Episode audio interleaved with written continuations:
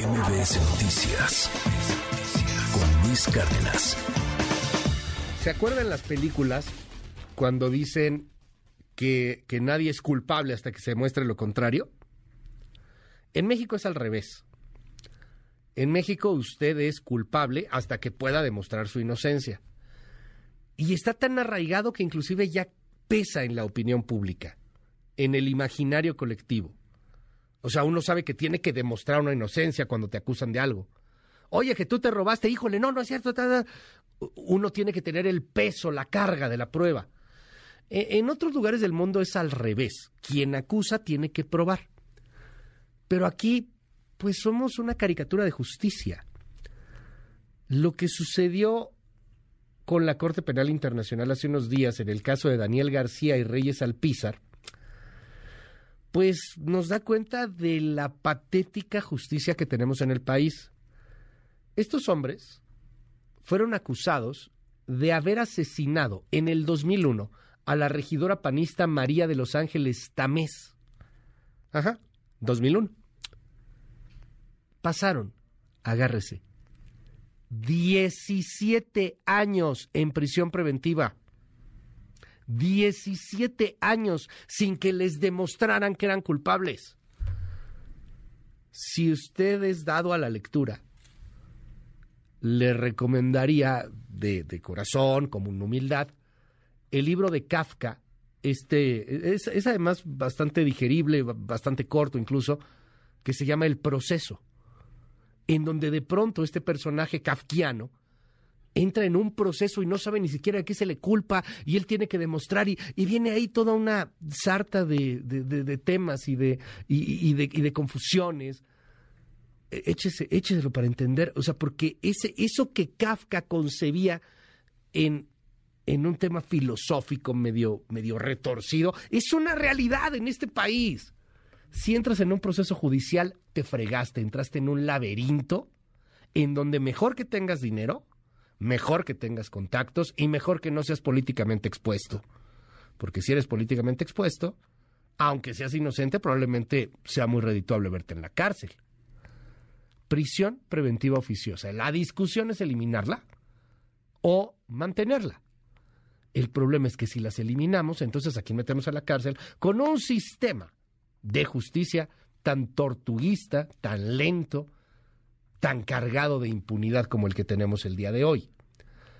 Tengo en la línea y le aprecio muchísimo que me tome la comunicación en esta mañana a la doctora Eunice Rendón, eh, coordinadora de Agenda Migrante, pero también estudiosa de estos temas de impartición de justicia. Eunice, es un placer poderte saludar. ¿Cómo estás? Bonito día. Hola Luis, ¿cómo estás? Muy bien, muy bien. encantado de escucharte. Oye, Eunice, ¿cómo vamos en este tema de la prisión preventiva oficiosa? ¿Qué nos puedes compartir en torno, en torno a la discusión en México? Pues efectivamente, lo que ya mencionabas, hoy está esta discusión sobre la mesa porque este próximo 5 de septiembre justamente la Suprema Corte de Justicia pues tiene la responsabilidad histórica de pronunciarse en esto que es un tema clave para nuestro país, Luis, para el acceso a la justicia justamente en México. Eh, eh, se presentarán dos proyectos, uno por la ministra Piña, otro por el ministro Luis Aguilar, eh, y el del ministro Luis Aguilar, por ejemplo, señala o pide la, declarar inconstitucional esta prisión preventiva oficiosa. Como él menciona, no hay, no hay ningún argumento a favor, Luis, de la existencia de esta figura que no se encuentre ligado al uso arbitrario, por ejemplo, del poder punitivo y es violatorio con los derechos humanos. Tú ya mencionabas que también hace algunos, hace algunos días apenas la Comisión Interamericana de Derechos Humanos también observó sobre esta figura, ¿no? En el caso mexicano, con lo que ya mencionabas, que pues hay una necesidad de eliminar esta prisión preventiva oficiosa porque es violatoria a los derechos humanos, eh, de la libertad personal, el debido proceso, a la presunción de inocencia y todo, y esto creo que es lo más importante en nuestro país, Luis, afecta principalmente a los que menos tienen no debemos olvidar, Luis, que las cárceles en México están llenas de pobres.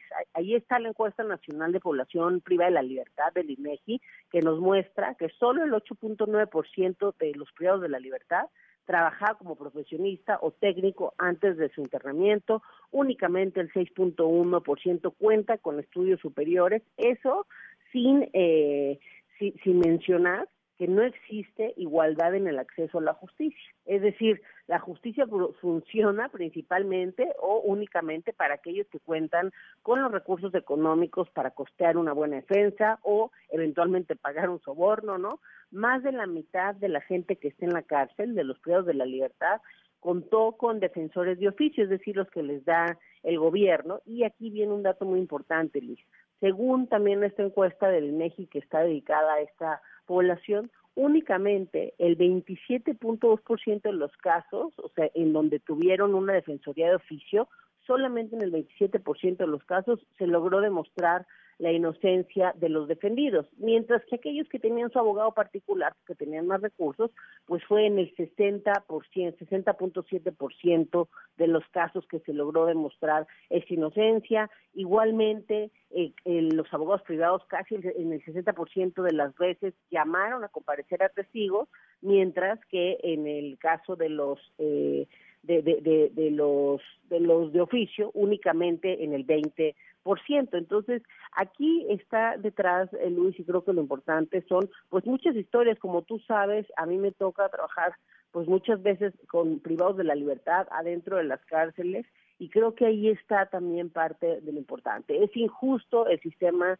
como existe hoy. La prisión preventiva oficiosa es una medida cautelar que permite privar de la libertad a las personas sin que hayan sido condenadas simplemente por ser acusadas de la comisión de alguno de estos delitos eh, graves previstos justo en el artículo 19 de la Constitución, pero aquí el problema es que en lugar de ser una medida excepcional como era finalmente el plan en su diseño, se ha convertido en la regla, en el pan de todos los días, ¿no? De cada día. Y, eh, y el 40% de, del total, digamos, de las personas que hoy están en prisión están bajo esta figura. Y tú ya mencionabas ahorita un caso. Imagínate que alguien está pues todos esos años, 14 años, 17 años, 12 años, 8 años, 3 años, 5 años, sin contar con una sentencia, es decir, sin que se le haya probado su culpabilidad. Entonces creo que ahí está la gravedad eh, del asunto. Además, no hay que olvidar que nuestros legisladores, también derivados de un populismo penal, han ampliado cada vez más el catálogo que amerita esta figura.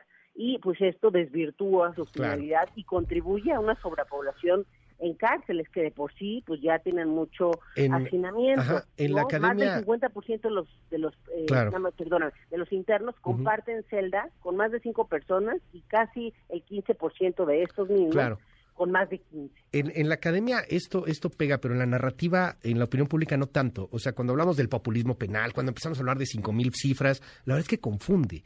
Y, y lo que dice la gente hoy es, a ver, van a salir los malos.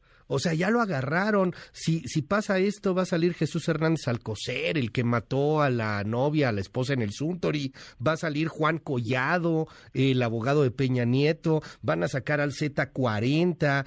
Va a salir Gerardo Sosa Castelán, el corrupto del patronato, expresidente del patronato de la Universidad Autónoma allá en, Hidalgo. Eh, va, va a salir eh, José Martínez Crespo, también, que, que es un capitán que estuvo involucrado en el caso de Ayotzinapa. ¿Cómo entrarle? Y te lo pregunto porque tú tienes esos contactos, Eunice.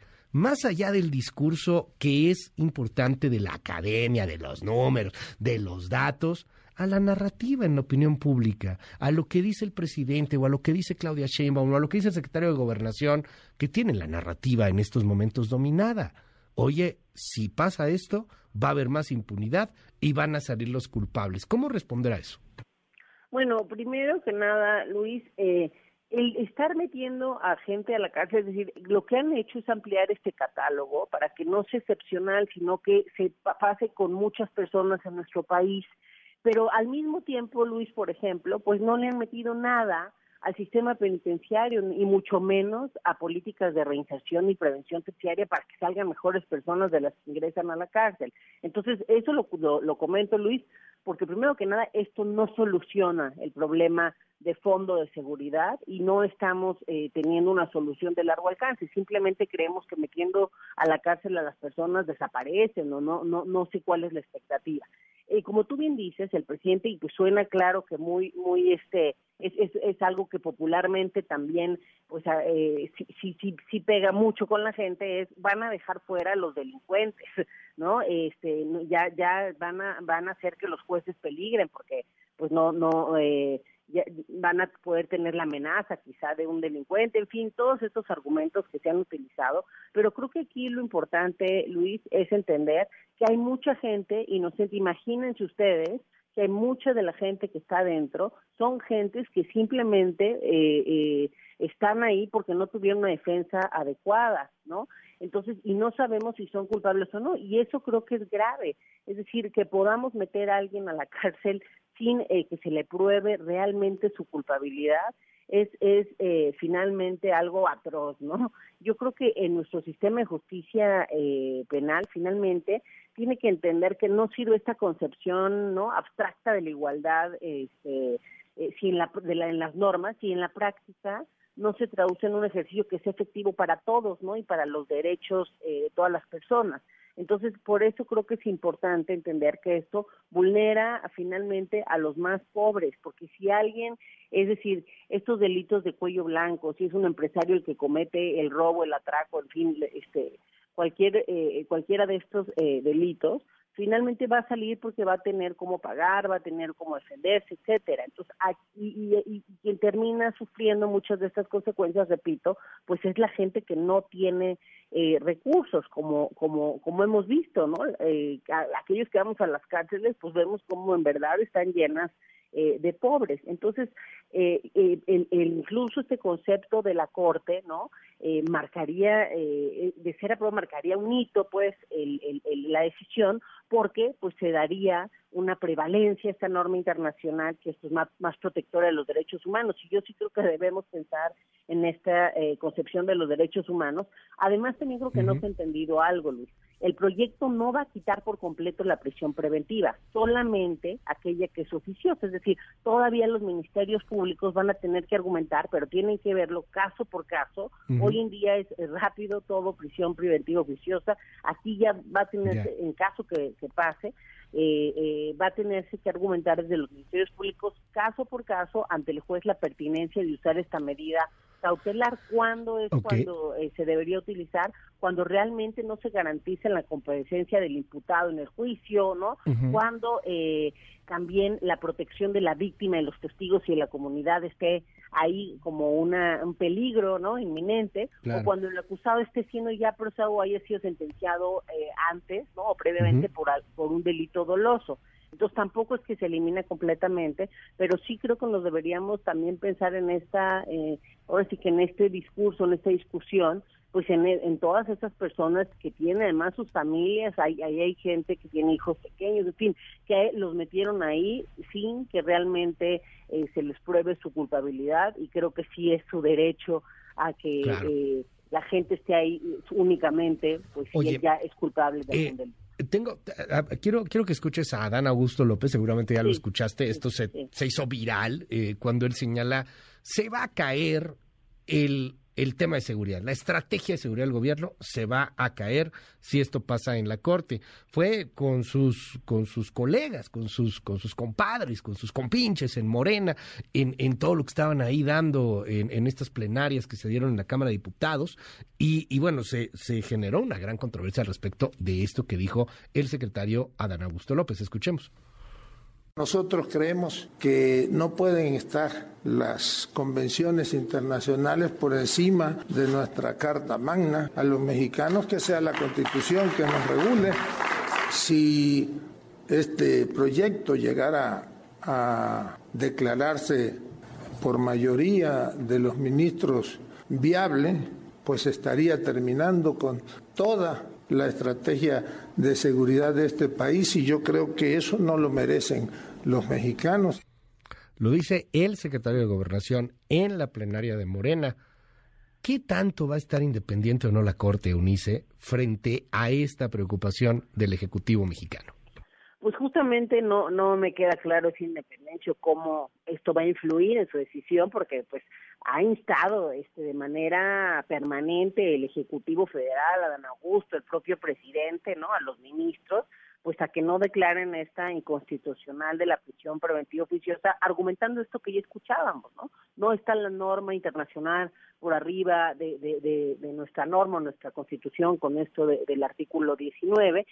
Sin embargo, creo que la reflexión no es nada más la norma internacional, pues son los derechos humanos y básicos de las personas, es decir, que tenga la persona el derecho humano eh, a un debido proceso, ¿no? Y a, la presunción de inocencia, lo que tú decías, pues no, que se le realmente pruebe que es culpable.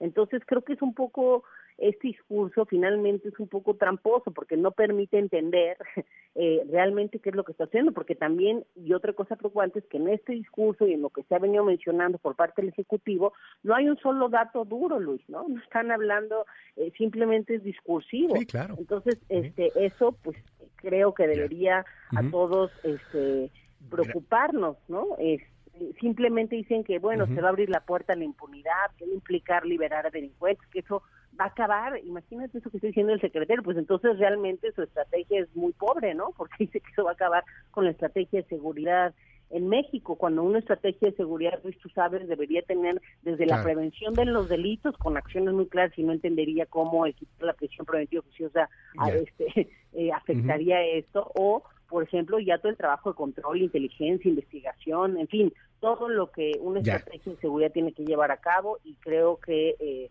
finalmente no se está entendiendo en el fondo. Y lo más importante, Luis, es todo en este argumento que dice el Ejecutivo Federal hoy es en contra de todo lo que ha dicho el presidente antes, ¿no? Que primero los pobres, que hay que tener eh, acciones también diferenciadas para esta población que la ha tenido más difícil. Y sí, es una acción diferenciada, pero para que los primeros que lleguen y se queden en la cárcel sean los pobres. Eunice Rendón, doctora Eunice Rendón, mil gracias, Eunice. Te seguimos en tus redes.